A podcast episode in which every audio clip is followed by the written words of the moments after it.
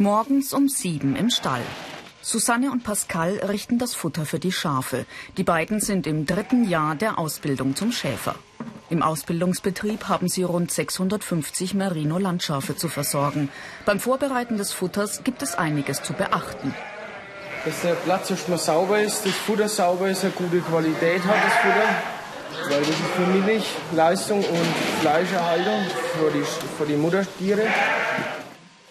Jeden Morgen bekommen die Schafe geschrotete Gerste und Mais. Von Montag bis Sonntag müssen die Tiere versorgt werden. Und das 365 Tage im Jahr.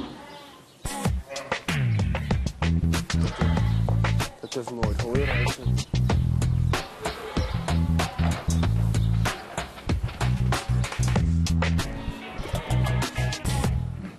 Während die Schafe fressen, drehen Pascal und Susanne eine Runde durch den Stall. Wir kontrollieren jetzt, ob die Mutterschafe gesund sind, alle fressen und ob die Lämmer fit sind und dass keine erkrankt ist. Und dann kontrollieren wir noch die Tränkebecken, ob die alle sauber sind und nicht verschmutzt sind, weil sonst trinken die Schafe nicht mehr draus. Die Schafe gesund zu halten, ist der wichtigste Job des Schäfers. Im Winter stehen die Tiere im Stall. Dort brauchen sie jeden zweiten Tag frische Einstreu. Mit dem Gabelstapler werden die Strohballen gebracht. Schäfer lernen auch, solche Maschinen zu bedienen. Wenn das Stroh gleichmäßig auf dem Stallboden verteilt wird, ist aber wieder Handarbeit gefragt. Dabei wird ganz schön viel Staub aufgewirbelt, nichts für Allergiker. Ausgemistet wird erst im Frühjahr, wenn die Schafe draußen auf der Weide sind. Bis dahin bleibt das alte Stroh unter der frischen Einstreu liegen, als wärmende Matratze sozusagen. Durch den Dung beginnt das Stroh zu gären und entwickelt Temperaturen von circa 30 Grad. So haben es die Schafe auch im Winter wohlig warm. Mehr Infos und viele weitere Berufsporträts als Video zum Download und als Podcast gibt's im Internet. Ist der Boden bereitet, bekommen die Schafe noch Grünfutter. Grasilage und Heu macht der Schäfer schon im Sommer und lagert es für die Fütterung im Winter ein. Zwischendurch kontrolliert Pascal immer wieder die Qualität. Schon am Geruch erkennt er, ob das Futter in Ordnung ist. Wenn es sauer riecht, ist es nicht gut. Es muss süßlich riechen, dann hat es eine Top, äh, Top-Gärung. Mindestens einmal jährlich werden die Schafe geschoren. Eine Knochenarbeit, denn so ein ausgewachsenes Schaf wiegt rund 100 Kilo.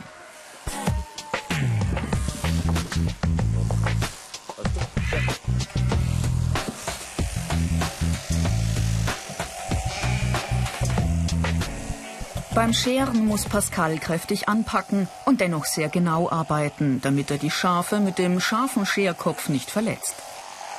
Jetzt durch da die Wollescheidung, dass ich schön reinfahren kann in die, ins Wollflies.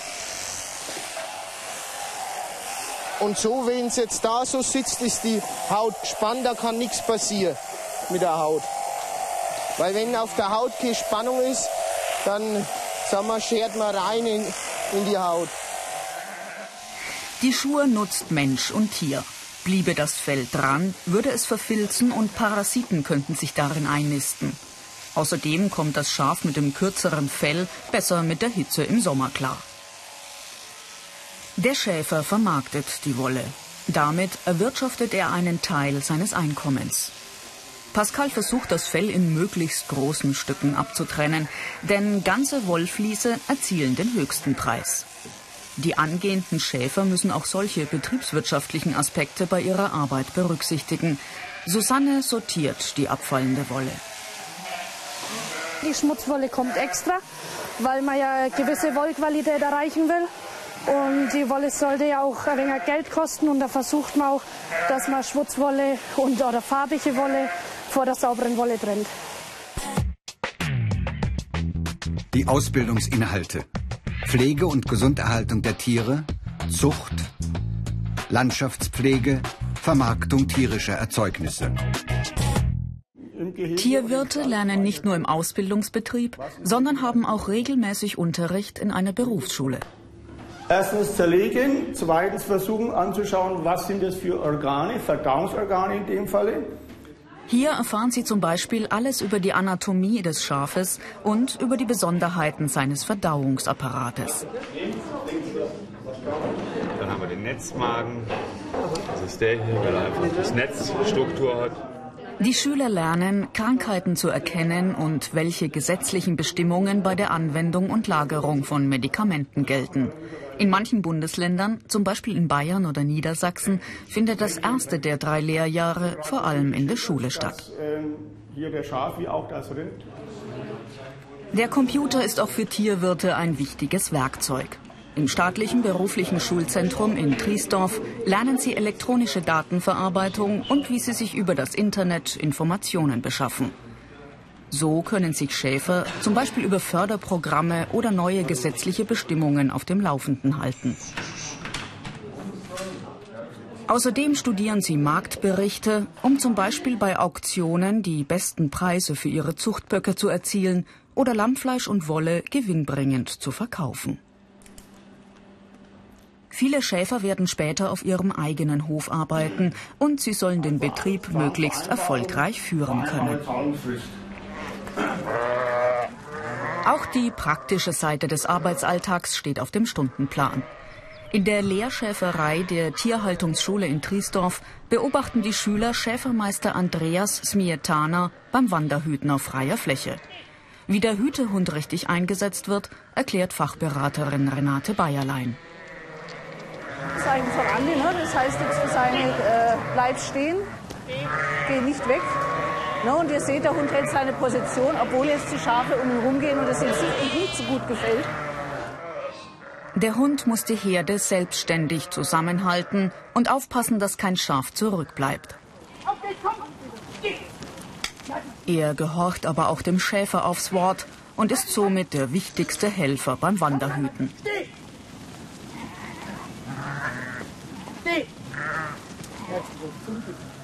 Der Hund bleibt in Gefahrensituationen stehen. Das heißt, ein offenes Gartentürchen zum Beispiel. Ja, es kann nicht sein, dass sich dann 100 Schafe in einem Garten verlaufen. Das geht nicht. Oder mal ein Auto, ein PKW. Eine Dreckpfütze, wo die Schafe nichts dran zum Suchen haben. Da lässt man normal einen Hund dran stehen. Eine Brücke. Ja. Oder bevor man eine Straße überquert, soll der Hund vorne die Herde aufhalten können und da stehen können. Ja, ich muss ja die, die Situation entschärfen können durch den Hund. Und er ist einfach für die Schafe eine Respektsperson. Schaden vermindert und Schaden überhaupt äh, grundsätzlich auch ausschließt. Von Renate Bayerlein vom Amt für Landwirtschaft und Ernährung erfahren die Schüler, welche Hunderassen zum Hüten geeignet sind und wie die Hunde dafür ausgebildet werden.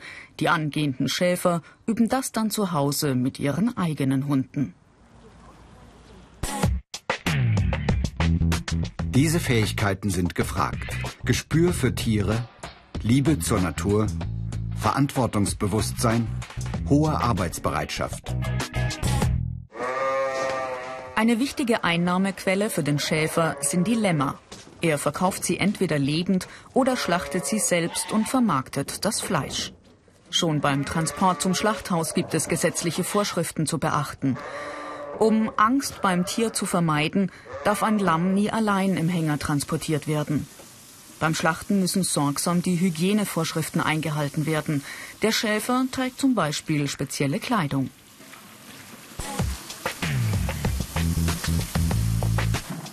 Wir müssen die Tiere betäuben, dem Tierschutzrecht. Wir können einmal betäuben mit dem Bolzenschutzapparat oder einmal mit der Elektrozange. Schäfermeisterin Kerstin Smietana zeigt, wie Bolzenschussapparat, Elektrozange und scharfe Messer fachgerecht und sicher eingesetzt werden. Die Schüler sollen auch lernen, den Schlachtprozess für das Tier so stressfrei wie möglich zu gestalten. Wer Schäfer werden will, muss damit leben können, Schafe zu töten. Und schön. Gut, okay. Für mich ist das ganz normal. Also das gehört einfach auch zum Schäferberuf.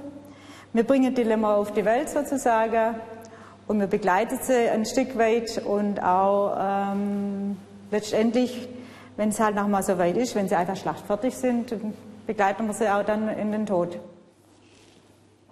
Das Schaf sichert den Lebensunterhalt des Schäfers und so wird es möglichst umfassend verwertet. Die Wolle wärmt später als Fußsack Babys im Kinderwagen. Aus der Haut entsteht Leder für Taschen, Jacken oder Schuhe.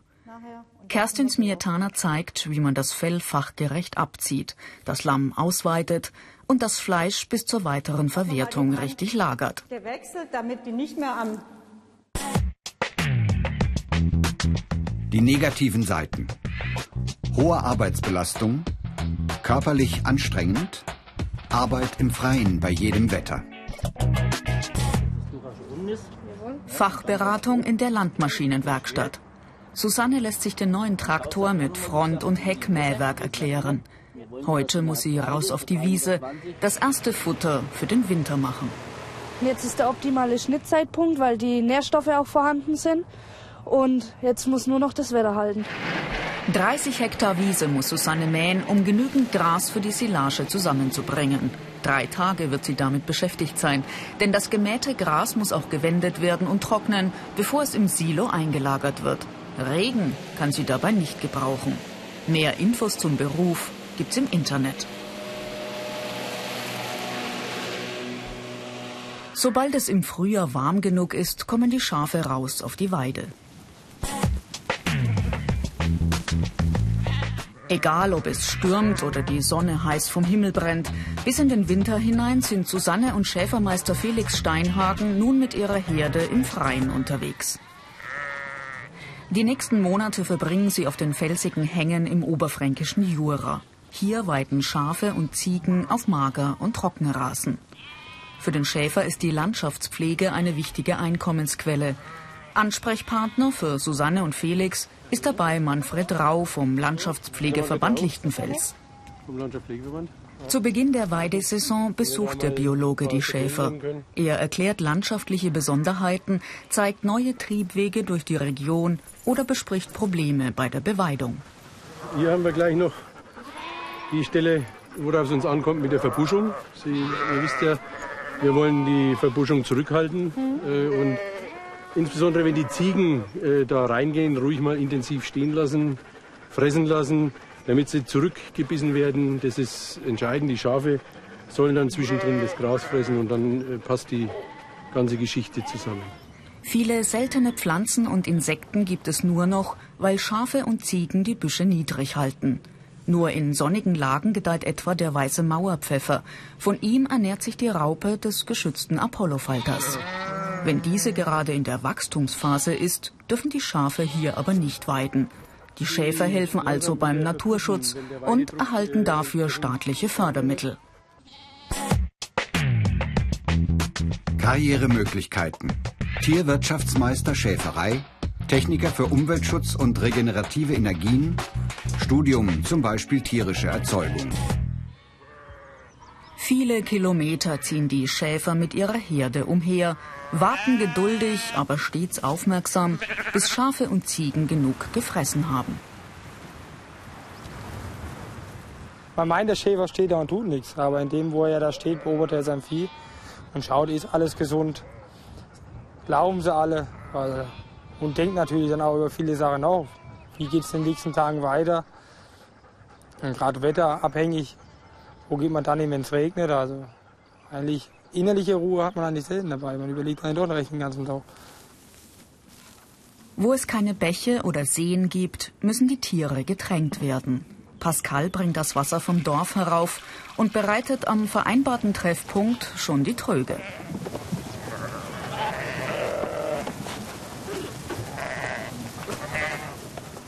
Selbst wenn die Schafe über Mittag irgendwo an einem schattigen Plätzchen wiederkäuen, hat der Schäfer keine Ruhe. Verletzte Tiere werden behandelt oder die Klauen gepflegt. Und auch wenn du 365 Tage für die Schafe da sein musst, aber irgendwie das Gefühl zu haben, dass du, dass du gebraucht wirst, ist eigentlich schon was Gutes. Und ich, ich mache es gern. Ich bin gern für, für sie da und sie wollen jeden Tag hier Futter und alles. Und für mich ist das einfach Hobby und Beruf zugleich. Susanne ist mit Schafen aufgewachsen. Irgendwann wird sie den Hof ihres Vaters übernehmen. Für ein Leben als Schäferin muss man schon irgendwie geboren sein.